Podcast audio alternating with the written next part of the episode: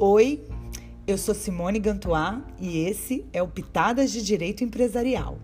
E hoje nós vamos falar de uma diferenciação muito importante entre o título do estabelecimento, a marca e o nome empresarial. E eu estou fazendo esse podcast porque é muito comum que o aluno confunda esses três institutos que de alguma maneira se relacionam, mas que não são a mesma coisa. Então eu vou começar explicando para vocês o que, que é o título do estabelecimento, porque esse talvez tenha sido o único tema que eu ainda não tenha aprofundado aqui nos nossos podcasts anteriores. O título do estabelecimento também é conhecido por nome fantasia. E muitas vezes ele coincide total ou parcialmente com o nome empresarial e ou com a marca. Mas eles não são a mesma coisa e não devem se confundir.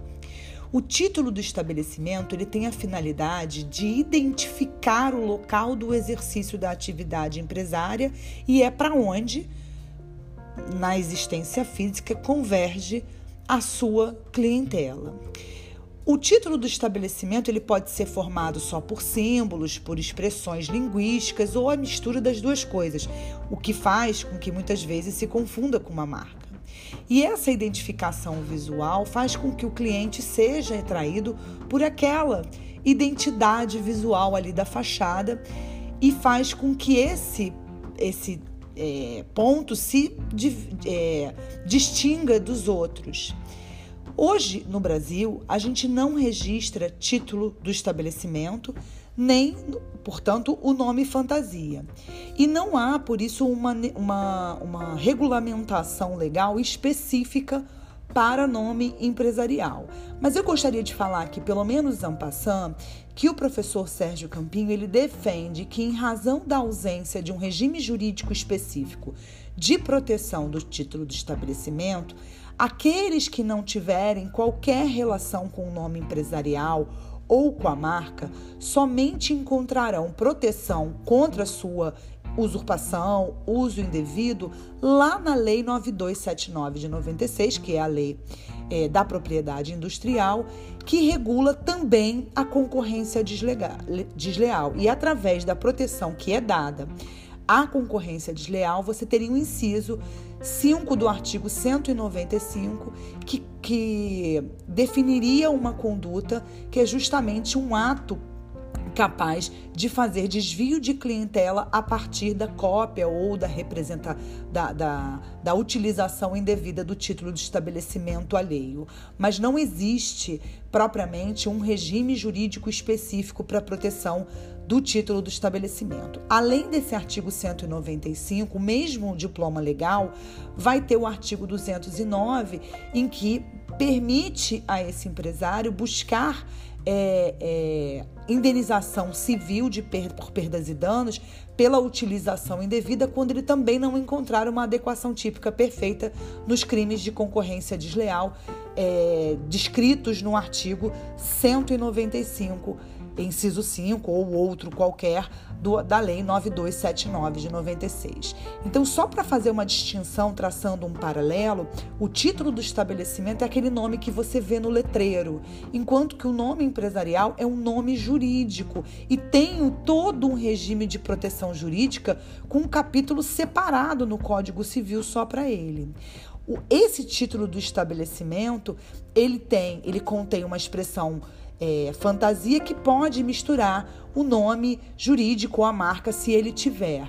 É, e isoladamente, a princípio, ele não tem um regime de proteção. Agora vamos falar um pouquinho da relação entre o nome empresarial e a marca.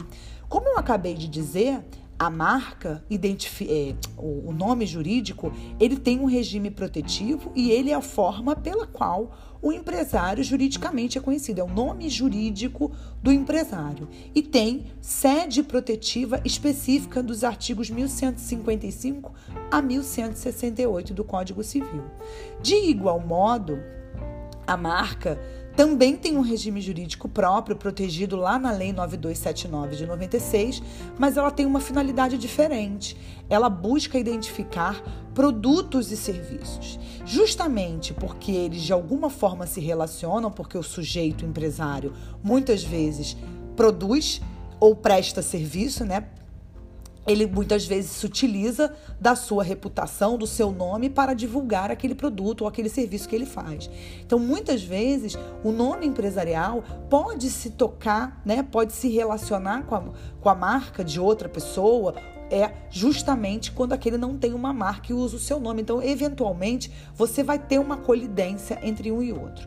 Só que em relação às marcas, a proteção da marca, como regra geral, ele é dentro da classe da atividade. Ou seja, se eu presto serviço de alimentação e uso minha marca para produtos e serviços de alimentação, se eu usar aquele mesmo nome ou aquela mesma identidade, é, para uma atividade completamente diversa, como por exemplo a administração de condomínio, não há que confundir o consumidor.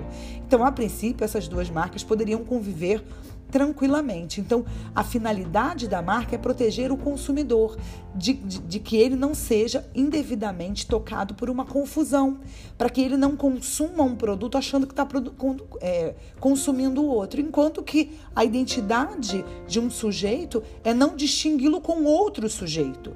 Por isso que a ideia principal que tem permeado na nossa doutrina e na nossa jurisprudência é de que ado, ado, ado, cada um no seu quadrado. Se eles não se confundem, um está protegendo o sujeito, o outro marca, não tem por que você excluir um do outro. A, o, o, a jurisprudência, a, o, ju, o judiciário só deve se meter nessa história quando ele estiver prejudicando os interesses, principalmente dos consumidores, quando ele causar confusão para o consumidor. Então, quais são as principais diferenças entre o nome e a marca?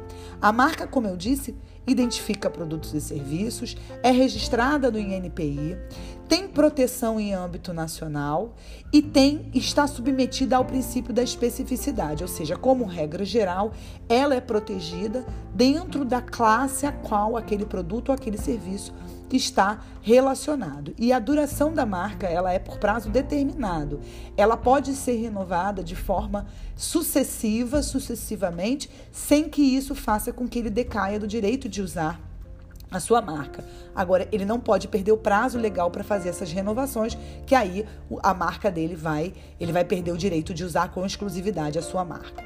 O nome empresarial já é diferente. Ele identifica sujeito de direitos, sejam pessoas físicas, sejam pessoas jurídicas. O seu registro vai se dar no Registro Público de Empresas Mercantis, no Registro Civil de Pessoas Jurídicas, de acordo com a natureza jurídica do ente e, em se tratando de sociedade de advogados, pode ser até na OAB. A proteção do nome, ela é estadual, em âmbito estadual, e a proteção independe de ramo de atividade. A titularidade do nome empresarial é por prazo indeterminado, tá? É, queria só finalizar esse enunciado, pra, é, esse podcast, falando rapidamente de dois enunciados que a gente tem da, da primeira jornada de direito comercial, que vai falar um pouquinho da, das marcas e da questão envolvendo o nome empresarial e é, que, que, que é importante para uma compreensão melhor. O iniciado 1 um vai primeiro, né, o 1 um vai dizer: decisão judicial que considera ser o nome empresarial violador de direito de marca não implica a anulação do respectivo registro no órgão próprio, nem lhe retira os efeitos, preservando o direito do empresário a alterá-lo. Ou seja, mais uma vez aqui a gente tem a ideia de que o máximo de harmonização deve haver, deve haver entre a marca e o nome.